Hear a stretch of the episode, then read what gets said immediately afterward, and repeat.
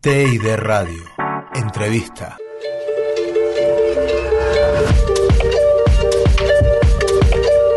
El actor Chang Sung Kim llegó hace medio siglo a Argentina junto a su familia, escapando de los enfrentamientos de la Guerra Fría.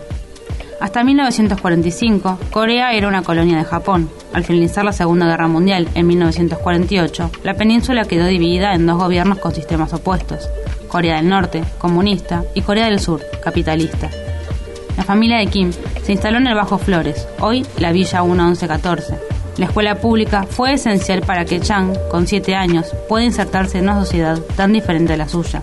Yo vengo de Corea, sin tanta, sin ninguna información, en un barco de carga. Dos meses y medio viajando. Llegamos acá casi a mitad de año. Cuando retoma la clase después de la vacación de invierno, mi viejo, lo único que atinó fue ponerme en guardapolvo, dejarme la puerta del colegio e irse. Y yo me quedé parado ahí y vino esta maestra, Telma. Me toma de la mano, me lleva adentro, me da un abrazo y me da un beso. Todo fue muy fuerte porque era la primera vez que a mí me daban un beso. Me cuidó mucho. Telma, además, lo llevó por primera vez al cine a ver La Noche de las Narices Frías. Esto marcó mucho al actor. El 15 de abril del 2017, Chang visitó la escuela itinerante que instalaron frente al Congreso los docentes por reclamos salariales. En un emocionante discurso contó su historia y así ayudó a visibilizar la situación que estaban atravesando los maestros.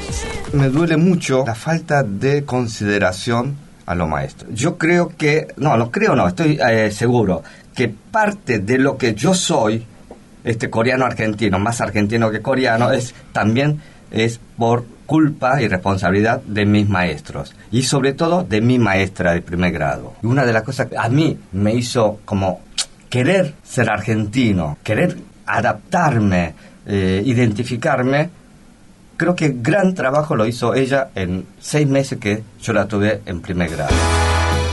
Si bien su nombre es Chang Sung, después de un par de peleas y burlas de sus compañeros, decidió que lo mejor era que lo llamaran solo Chang. La única herramienta que tenía para comunicarse era esa típica sonrisa oriental, ya que no sabía hablar. Pero una de las primeras palabras que sentí que servía fue boca. Yo no conocía de fútbol, pues no teníamos fútbol, o sea, no entendía esa costumbre. Y lo que yo entendí es que la mayoría eran de boca. Y lo primero que te preguntan los chicos cuando te conocen es, primero, ¿cómo te llamas? Y segundo, ¿de qué cuadro sos? Y yo atiné, también por intuición, decir boca.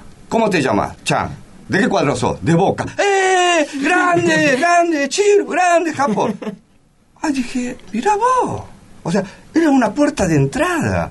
O sea, decir boca era como un pasaporte de la alegría, más o menos.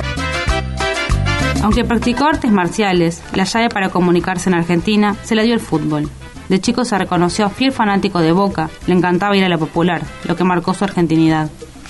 A pesar de haber sido criado en la cultura coreana, él no vive de manera tan tradicional. Por ejemplo, nunca tuvo una novia de esa procedencia, más allá de dos intentos de matrimonio arreglados. Otra de las costumbres que adoptó este coreano argentinizado fue el fernet, la comida y la alegría. Hago unos asados y me gusta hacerlo, pero me sorprendió muchísimo, por ejemplo, ahí en el barrio, viernes, 6 de la tarde, arrancaba cuarteto y el humo. Yo iba por el pasillo veía eh, y humo, y humo, y humo. Hasta el domingo a la noche, increíble, era fantástico. Porque además era lo lindo era que estaban todos contentos. Estamos celebrando el fin de semana, como celebra el trabajador. Laburé de lunes a viernes, celebro el fin de semana. Pero como dice un famoso cantante chino, quemada, quemada, quemada, que me llamen el bala perdido. Perdón, perdón, pero esa es una canción del español José Vélez. Española Tarlipe.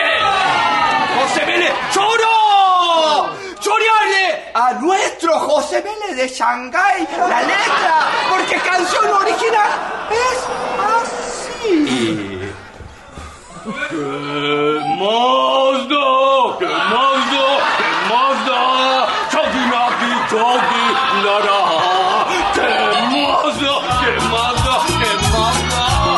Sung Kim logró superar los límites que le imponía la ficción argentina. De las artes marciales a la confección y venta de ropa, se preguntaba si eso realmente lo hacía feliz. Es entonces como a los 35 años se acercó a la actuación, primero como un juego, luego empezó a estudiar en la escuela de Raúl Serrano.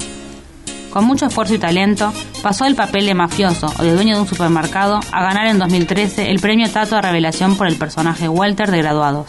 Sí. Permiso, señor. Les traje una carpeta para que firme. Sí. Aquí está. Espera, no te vayas. ¿Cómo está afuera el clima? No, está fresco. Justamente le decía a Mayra que no me traje ni un saquito. No, ni nada. no, no, no hablo de ese clima, hablo de, de lo que está pasando con la empresa, la, la gente, ¿cómo está la gente? ¿Está preocupada la gente? No, está, está sufriendo, la- se, se le frunce un poquito el opite. Yo la veo tranquila la gente, Claro, señor. porque ellos no se funden, yo me fundo, ¿entendés? Por eso está tranquilo. Yo me fundo, yo tengo que pagar la, la indemnización a todos. Me van a querer sacar hasta la última gota de sangre y no lo van a lograr porque yo me voy a quedar acá en el despacho, en mi trinchera, hasta morir. No lo llame, señor. Usted muere, yo muero con usted. Ni lo di- Además, participó en los simuladores Floricienta, Educando a Nina y el ganador del último Martín Fierro de Oro, El Marginal. Ya no salgo más, encierro un perro que suelto para vivir. No me puedo ir. Una radio hecha por alumnos y docentes de TEA y Deportea. Estamos online las 24 horas.